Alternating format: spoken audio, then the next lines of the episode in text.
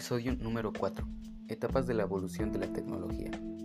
El avance tecnológico se divide en etapas llamadas edades, edad de piedra, edad de metales, edad media, edad mediana y edad contemporánea. La edad piedra se utilizaban la piedra y los huesos para cazar y defenderse. Estas no afectaban al ecosistema.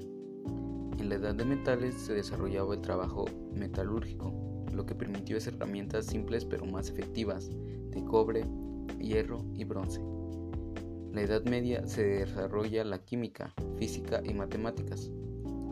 En la Edad Mediana se crean las primeras máquinas de artefactos y transformaciones profundas de materiales. En la edad contemporánea es la que estamos nosotros viviendo y es la que más ha avanzado la tecnología.